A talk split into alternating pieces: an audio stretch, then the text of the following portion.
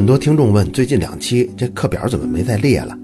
这是因为啊，这课表还在大幅的调整当中，所以暂时不列了。但是我现在看呀，比之前吸引力要大得多。到时候一起放吧。今天这期呢，我们从一张威斯敏斯特大教堂的照片说起。这张照片呢，您可以点开屏幕看一下。这里呢，最明显的就是金碧辉煌的牛顿墓。你看这种豪华程度的墓啊，在整个大教堂里头可以算是顶级的。当然还有比这个更大的，那就是英国皇室人家英国国王的墓了。牛顿这个能有这么大呢？一个是跟他的成就、跟他的影响力有关，也跟牛顿的爵位有关。但是我要说的呀，不是牛顿这个墓。您在图中再看，它左侧呢有这么一根大石柱，这个石柱的下面呢就是它的地面呀。在这幅图里咱们看不到。因为被椅子给挡住了，我呢又找了一张图，大家可以看看这第二幅图，也就是这石柱旁边，在地上呢还有六个墓碑，当然这图里头只露出来两个，一黑一白。这个白色的墓碑，您注意看上面的文字，查尔斯·罗伯特·达尔文，哎，他就是达尔文的墓。旁边黑色的呢是天文学家小赫歇尔的，这小赫歇尔是谁呢？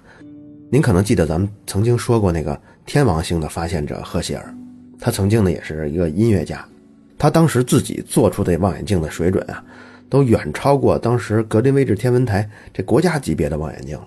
哎，这个小赫歇尔呢，就是他的儿子。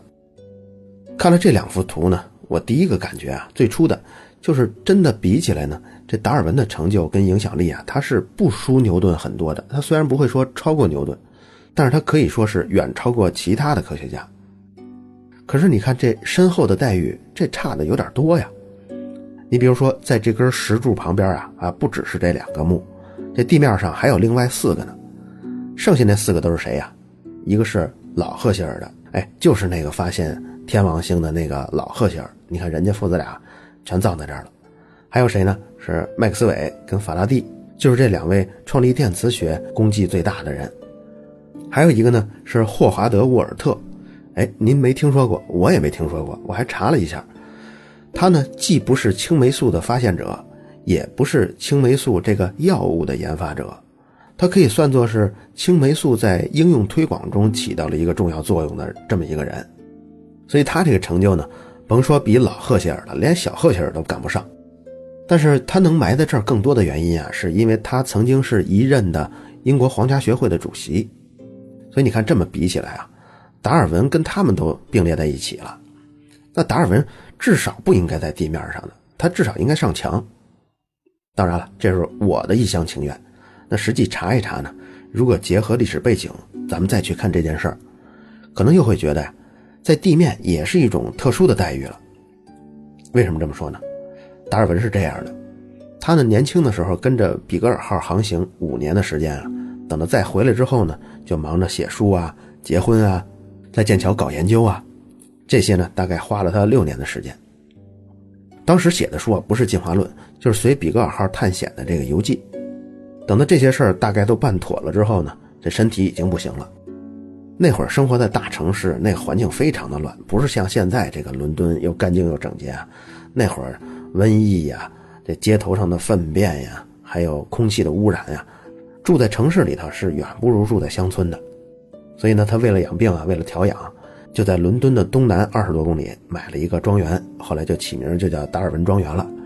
他后半辈子，也就是从他三十三岁开始，一直到他七十三岁去世这四十年里头，就一直住在那儿了。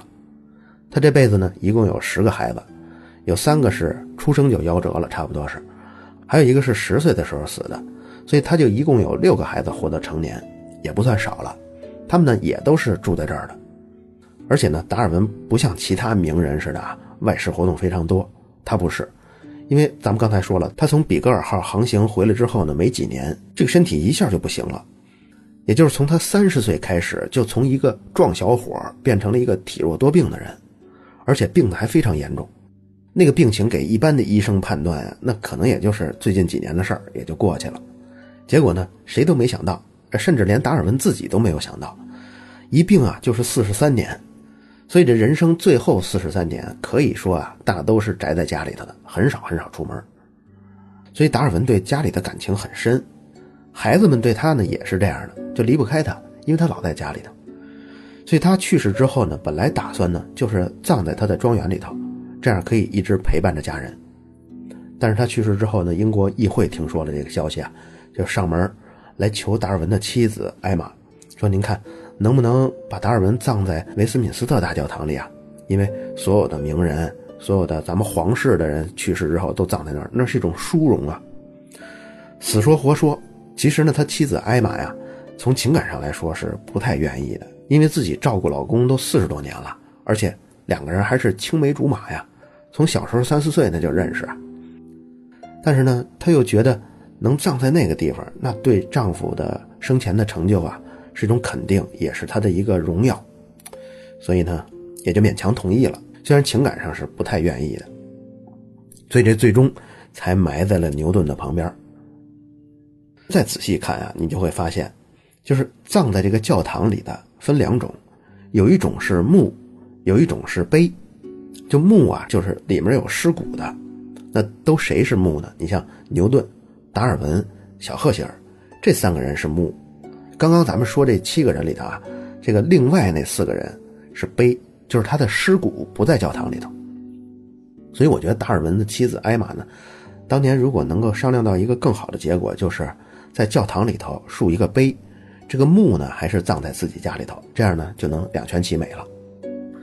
那为什么说达尔文这个墓在地面上这个地位也要远远胜过其他人的地位呢？就是因为基督教跟他的科学观点始终是矛盾的，甚至是激烈的冲突啊。这可能大家有一个错觉，就是以为科学跟宗教是针锋相对的，其实呢不是，它只不过是最近几十年，就是无神论甚至是比较激进的无神论出现之后。才发生了一些冲突。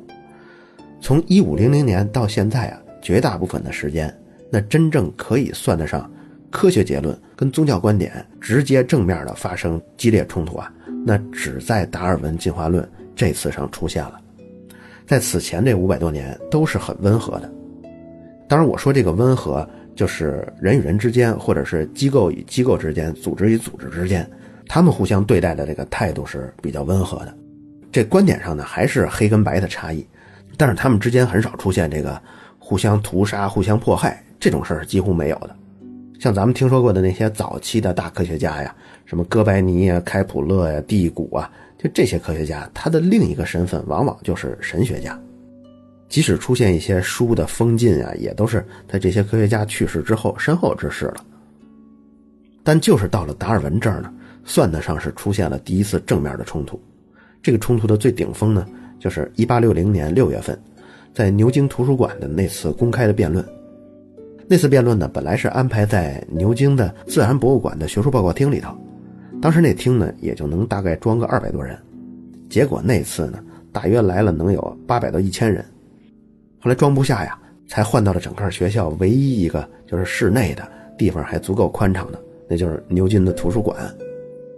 代表基督教的是牛津教区的主教维尔伯夫斯。这个辩论中代表进化论出场的呢？哎，不是达尔文，他是赫胥黎。达尔文为什么没去呢？就是他病啊，在家里呢，出不来。那次辩论呢，那已经是双方走到了互相质疑、讽刺、挖苦上了。你比如说，这主教在辩论的最后就调侃赫胥黎啊，说：“我想请问这位啊，猿猴作为我们的祖先，是从你爷爷那支来的呢，还是从你奶奶那支来的呢？”这言下之意就是，要不你爷爷就是个猴子，要不你奶奶就是个猴子，这其实都有点骂人了。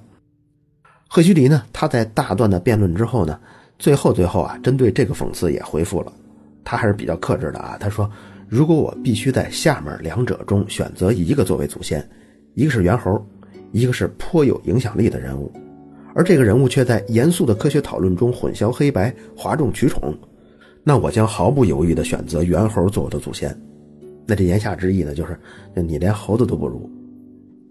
这次世纪辩论之后呢，也造成整个英国社会乃至是整个人类社会的精英阶层在价值观上的分化。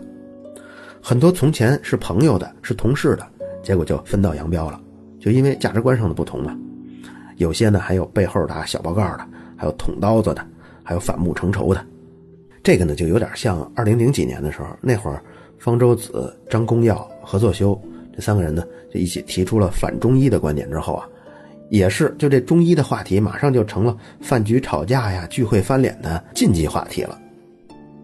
而且呢，进化论这个观点造成的分裂一直持续了几十年。